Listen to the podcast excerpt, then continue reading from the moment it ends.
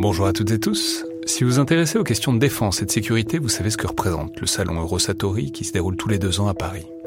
C'est cette année la 28e édition qui se tient du 17 au 21 juin prochain à Paris-Nord-Villepinte et Eurosatori, qui sponsorise cet épisode, sera comme à chaque fois le grand rendez-vous mondial de la défense et de la sécurité.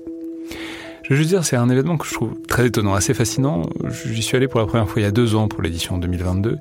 Et euh, vraiment, si vous vous demandez ce qui se fait dans le monde militaire et en matière de sécurité, c'est là qu'on peut voir les dernières tendances, depuis les plus grandes geekeries et les innovations du moment, jusqu'aux grands équipements du futur pour les armées et les forces de sécurité en France et dans le monde.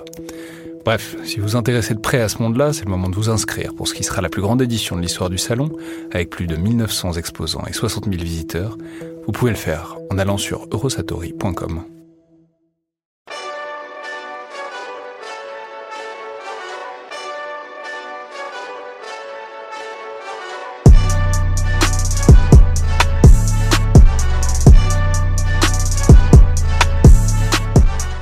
toutes et tous et bienvenue dans le Collimateur, le podcast de l'Institut de recherche stratégique de l'école militaire, l'IRSEM, consacré aux questions de défense et aux conflits armés. Et aujourd'hui, pour ce nouvel épisode dans le viseur, donc de récits, de souvenirs d'opérations, ou plus généralement euh, de vie militaire, j'ai le plaisir, en partenariat avec l'école de guerre Terre, de recevoir le commandant Étienne. Donc bonjour. Bonjour. Alors, vous êtes euh, donc un, officier de l'armée de terre, vous étiez euh, dans un régiment d'artillerie de marine, et je crois que vous êtes ici pour nous raconter un souvenir, alors pour le coup d'opération, d'opération extérieure même, en 2017, en Irak, euh, alors, dites-nous, replacez-nous, disons, à peu près le, contexte et le paysage. Alors, nous sommes en, mars 2017 et euh, globalement, c'est le début de la deuxième partie de la bataille de Mossoul. concrètement, les forces irakiennes ont déjà reconquis la partie est de Mossoul au deuxième semestre 2016 et fin février, elles ont commencé à, faire mouvement pour s'emparer de la partie ouest. Et donc à l'époque, je suis le, commandant d'unité de la première batterie du 11e régiment d'artillerie de marine et je suis projeté, je, relève euh, le régiment euh, qui avait ouvert la mission.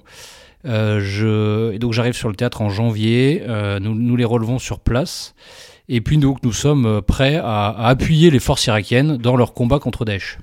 Alors les forces irakiennes, simplement pour qu'on comprenne, pour qu'on replace, est-ce que c'est les forces kurdes, donc comme on en a parfois parlé, est-ce que ce sont les forces de, des armées, euh, disons, officielles légitimes de l'État irakien? Qui, sont ces gens que vous appuyez, euh, dont vous faites l'appui-feu, quoi? Ah, Alors on fait l'appui-feu au profit des euh, forces irakiennes, hein, qui sont aux ordres du gouvernement fédéral de l'Irak. et qui sont appuyées par une coalition, une coalition internationale qui regroupe plusieurs dizaines de pays, hein, une grosse coalition, euh, mais avec assez peu de, pays qui participent aux actions cinétiques, donc aux actions de, frappe. Euh, et, donc la France est le seul pays avec les États-Unis à mettre euh, de l'artillerie au sol à cette époque. Donc l'artillerie, on va le redire clairement, enfin c'est des gros canons, c'est ce qu'on appelle les canons César, ce sont des grosses batteries de canons qui tirent à... Ah justement, qui tirent à combien? C'est-à-dire vous êtes placé où par rapport à Mossoul? Alors on est placé au nord-ouest de Mossoul, euh, à, plusieurs dizaines de kilomètres, et globalement le, canon César, donc il tire à une quarantaine de kilomètres. L'artillerie, effectivement, sont des gros canons. On peut dire que ce euh, sont des canons qui tirent sur des objectifs qu'ils ne voient pas. Donc on va tirer sur des coordonnées euh, géographiques qui vont nous être fournies par des capteurs, quels qu'ils soient. Donc les capteurs, ça peut être aussi bien les forces irakiennes au sol, ce qui demande donc un travail de coordination. J'imagine que ça peut être aussi des, des, forces aériennes qui viennent euh, faire le repérage pour vous.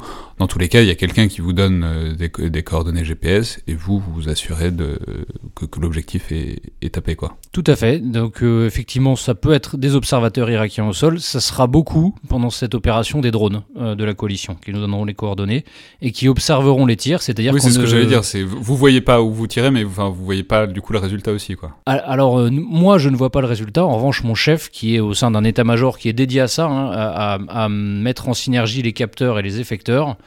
Euh, mon chef voit euh, les images puisque dans l'immense majorité des cas on va, tirer sur des images de drones.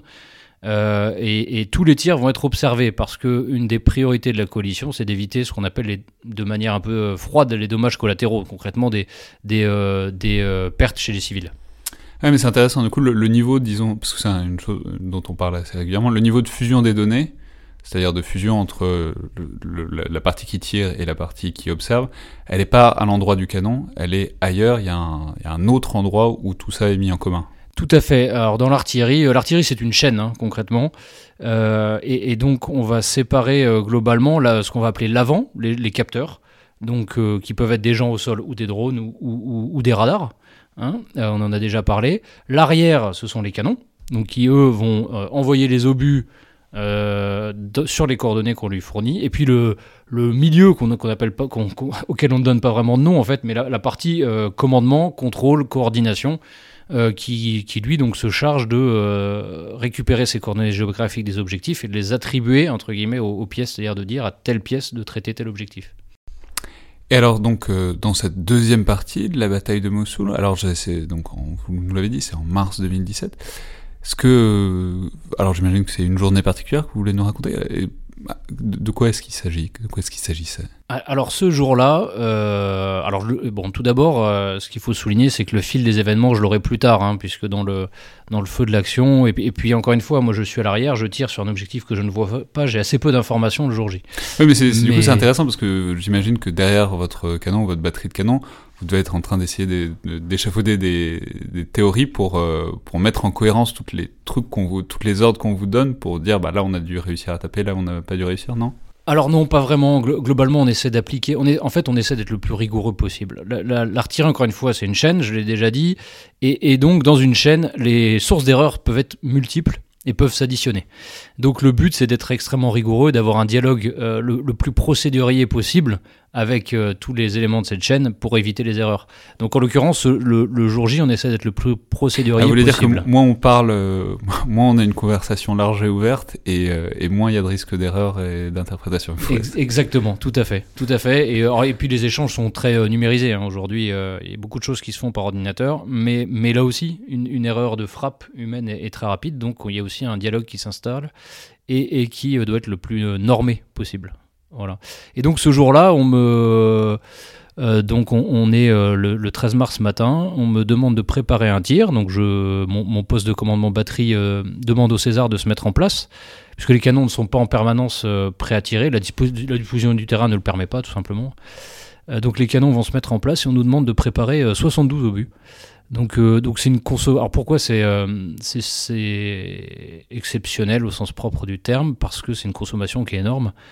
Euh, dans, notre contexte actuel, dans notre référentiel actuel, aujourd'hui on est habitué. Enfin moi, jeune officier, j'ai fait des conflits de, contre-insurrection où globalement l'ennemi c'est un, groupe d'insurgés très fugaces, etc.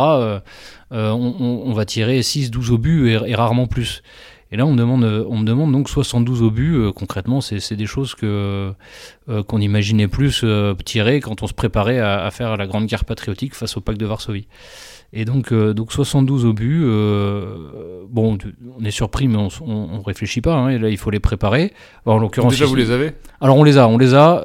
ils sont, en l'occurrence, ils sont prêts, ils sont déconditionnés. On a mis la fusée sur l'obus, parce que la fusée, c'est en quelque sorte le détonateur. Donc euh, quand, quand, vous transportez les munitions, vous n'avez jamais le détonateur sur l'explosif, évidemment. Euh, donc, donc on, a, euh, on a globalement, j'avais fixé à 100, on a 100 obus qui sont prêts, hein, donc il n'y a, a, pas de problème. ces obus, il faut quand même les acheminer du, du, petit dépôt qui est sur le champ de tir, enfin sur la, position de tir jusqu'aux pièces, donc ça c'est à mes soldats de, le faire. ce, qui, ce, qui, prend un peu de temps, mais bon, globalement, on est prêt. Et puis, quand l'ordre vient de, de, tirer, on tire sans aucun problème. Mais alors, ces 72 obus, vous les tirez tous au même endroit ou, vous avez plein de cibles différentes? Enfin, C'est-à-dire pourquoi 72 obus? Est-ce qu'il y avait un gros, une grosse cible ou est-ce qu'en en fait il y avait beaucoup de cibles qui vous ont échu à vous en très peu de temps? Alors justement, ça, ça euh, j'ai ensuite refait le film euh, a posteriori. Donc en fait, ce qu'il s'est passé euh, dans ce jour-là, la veille, l'armée irakienne s'est emparée d'un petit village qu'ils ont perdu dans la nuit. Daesh a fait une contre-attaque et a repris le, village. Et donc au petit matin, l'armée irakienne s'apprête à remonter, reprendre le village à nouveau. Ils savent qu'il n'y a pas de civils dedans, et donc ils demandent à ce qu'on matraque le village avant bah, pour, pour s'éviter des pertes, hein, tout simplement, et, que, que, le combat ne soit pas trop dur. Et donc on va tirer 72 obus pour plusieurs raisons. Premièrement, on sait que l'ennemi est nombreux, c'est globalement le volume d'une section, hein. euh, donc quelques dizaines de, de soldats ennemis, euh, qu'ils sont dans des bâtiments, donc ils sont dans une position qu'on va appeler durcie. Euh, et puis on va. Ils ne sont pas dans des petites maisons. Euh, enfin, voilà, qu'il faut, il faut quand même percer euh, du béton, quoi. Exactement, exactement. Ils sont protégés. et puis, et puis on, va en tirer un certain nombre parce que l'artillerie n'est pas une arme qui fait des coups au but. Donc l'artillerie, il y a une dispersion balistique qui est normale, qui, qui est due au, au fait que sur une trajectoire de, longue de plusieurs kilomètres, aucun obus ne, ne, subit exactement les mêmes forces et donc n'arrive exactement au même endroit. Oui, parce que rappelons que c'est la différence entre un obus et un missile, qui est que l'obus n'est pas guidé. Exactement. Alors, enfin, en tout cas, il n'y a, pas de propulsion en cours de trajectoire. Voilà. Voilà. Et donc, c'est-à-dire, vous pouvez pas mettre un coup de booster pour corriger à gauche ou à droite si jamais il part pas exactement au même endroit. Donc, un coup de vent forcément risque de le déporter. Alors exactement. Il existe des munitions de précision. En l'occurrence, nous, on n'en a pas. Et, euh, euh, et, donc, euh, bah, en fait, on va tirer des obus pour que ça. Et en fait, la dispersion, elle nous arrange dans ce cas-là, puisqu'elle permet de, que les obus tombent sur une surface. Et donc, cette section de quelques dizaines de soldats ennemis, elle est dispersée dans le village, effectivement. Et donc, en, tirant ces 72 obus, et ben, on, va, on va avoir des obus qui vont tomber globalement sur tout le village et on va pouvoir neutraliser la section ennemie. Et donc, permettre aux Irakiens de reprendre le village sans, sans subir trop de pertes. Voilà, donc nous tirons 72 obus. Euh, mais alors ça prend combien de temps de tirer 72 obus? Alors écoutez, euh, une, pièce bien entraînée, euh, elle met 10 à 15 secondes entre deux coups. J'ai quatre pièces qui sont en train de tirer. voilà, donc quatre coups toutes les 15 secondes. bon, ça, prend un certain temps, ça prend plusieurs minutes. Surtout que quand on tire beaucoup, eh ben, on va avoir des petits incidents qui prennent qui sont pas longs à régler, mais, mais qui peuvent rapidement prendre une ou deux minutes à régler, etc. Donc, oui, on met, une dizaine de minutes pour tirer tous ces coups. C'est un effort qui est très intense hein, pour, pour les soldats, puisque, puisqu'il y a même une partie de manutention manuelle à faire pour des obus qui pèsent 45 kg chacun. Donc il faut les charger. Euh, donc il faut, voilà, il faut les charger, exactement. Et puis il faut les charger vite, hein, parce que pour tirer en 10-15 secondes, il faut, euh, il faut que l'équipe soit très rodée, que les gestes soient très automatisés, et puis qu'il n'y ait pas de, qu'on ne traîne pas. Alors, euh, question complètement idiote de la part de quelqu'un qui jamais, qui s'est jamais retrouvé devant une batterie César, mais ça, ça, ça, chauffe pas à un moment? C'est pas parce que le problème c'est que tout ce qui est en métal chauffe, spécialement quand, quand on tire des choses. Donc il y a, j'imagine que c'est une problématique à gérer aussi. Alors ça, chauffe, on n'a pas de, on n'a pas vraiment de restrictions à ce sujet et euh, bon l'acier euh, du, du, tube c'est un acier d'excellente qualité, hein, de, de, de, qualité vraiment hors norme, enfin hors norme, donc euh, donc pas de problème. en revanche effectivement à la fin du tir, puisqu'en fait on, on retirera 72 autres coups derrière, donc 144 en tout. Euh, je, vais, vais sortir de mon poste de commandement de batterie, voir les canons rentrer, et euh, effectivement, je vois les, tubes qui fument et la, peinture qui cloque sur les, tubes. C'est quelque chose que j'imaginais pas voir. Euh, voilà, et donc on, va nous redemander de tirer 72 autres coups. Je pense que les Irakiens sont, sont très contents d'être appuyés. il faut se remettre dans le contexte. Hein. la première partie de la bataille de Mossoul, ils ont eu énormément de pertes. Ils sont face à un ennemi qui est très accrocheur qui est, euh, qui, est très intelligent, hein, qui, a des systèmes de défense avec des pièges, avec des, avec des tunnels pour passer derrière l'ennemi, avec euh, bon. Euh, c'est une bataille qui est très très dure pour les Irakiens et, donc là ils voient, ils voient de l'artillerie qui, qui va leur prémâcher le travail, ils sont très contents donc ils redemandent 72 coups supplémentaires et puis au final on apprendra par la suite hein, qu'ils sont rentrés dans le village sans opposition concrètement et donc, donc on, a, on, a, on a bien fait notre travail ce jour-là. Voilà. Et euh, oui, donc vous, en fait, vous, sur le, disons à l'arrière, tout ce que vous pouvez savoir, c'est qu'on vous demande de retirer 72, donc ça doit pas, le travail doit pas être fini, et à la fin on vous demande plus, donc c'est que c'est que c'est bon quoi. Vous, vous interprétez les signes. Oui, voilà, on interprète et puis ensuite on attend. Euh, alors c'est c'est euh, notre souci permanent, c'est la précision dans l'artillerie, précision toute relative, mais, précision tout de même. Et donc, ce qu'on attend surtout, la première chose qu'on attend, c'est de savoir qu'on a bien tiré en place, enfin, qu'on n'a pas tiré à côté. Et donc, ça, on le sait vite, puisque quand on nous redemande les 72 coups supplémentaires, on nous les redemande sans corriger le tir. Voilà, donc ça, on, sait qu'on est en place. Et puis, euh, et puis en revanche, on, attend ensuite euh, qu'on nous dise ce qu'on a fait c'est-à-dire quel effet tactique on a produit, comment on a aidé les, troupes de mêlée devant à, remplir leur euh, mission? Euh, c'est important parce que, euh, ne, serait-ce que pour donner du sens à, ce qu'on fait, c'est quelque chose, c'est concrètement une des, tâches importantes du chef, je pense, c'est donner à sa troupe le, sens de l'action en cours. Et donc, euh, donc voilà, ça permet de, d'expliquer pourquoi on fait notre boulot et puis, pourquoi on s'impose beaucoup de choses. Parce que pour arriver à ce résultat, on s'est beaucoup entraîné avant pour être très procédurier, rigoureux, pas avoir d'erreur. Et puis pendant l'opération, on passe 4 mois à être euh, toujours à, être dans la disposition intellectuelle de pouvoir tirer en moins de 10 minutes. Et donc bah, derrière, c'est beaucoup de, de mécanismes. et, ça vous arrive souvent? Enfin, par exemple dans la bataille de... C'est-à-dire, là on a bien compris que c'était une opération hors norme par son volume, Mais des opérations, alors pas comme ça, mais vous en aviez tous les jours, tous les deux jours, tous les cinq jours, toutes les semaines ah, Presque tous les jours. Moi, j'ai, on, a tiré quasiment tous les jours. Euh, on, a tiré euh, plus de 5000 obus en, en 5 mois. Euh, on a tiré donc il n'y a, pas d'attente, il n'y a pas de frustration, qui des, des, des, hommes qui veulent tirer, qui veulent se servir, enfin qui veulent faire leur métier quoi.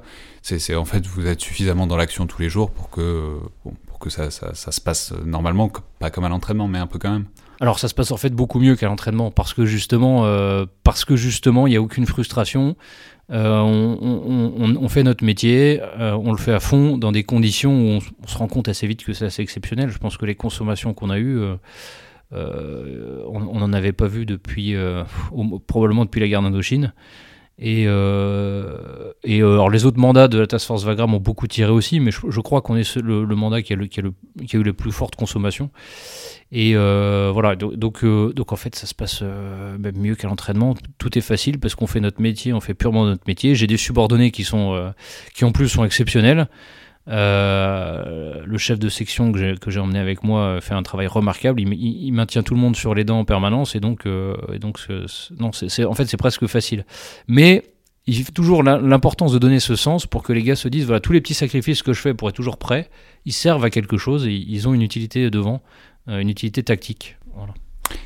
Et vous avez, l'avez dit, vous attendez donc le, le retour euh, tactique, quoi, sur l'effet tactique que vous avez produit. Est-ce que vous avez aussi un retour, euh, enfin, je sais pas, j'imagine un truc pur statistique, quantitatif, de précision est-ce que vous avez est-ce qu'il y a quelqu'un qui va, enfin j'imagine un drone du coup, qui va compter où, les obus sont arrivés, par où, euh, par rapport euh, aux coordonnées que vous avez mises et vous donner, je sais pas, des, des taux de réussite, de, précision, etc.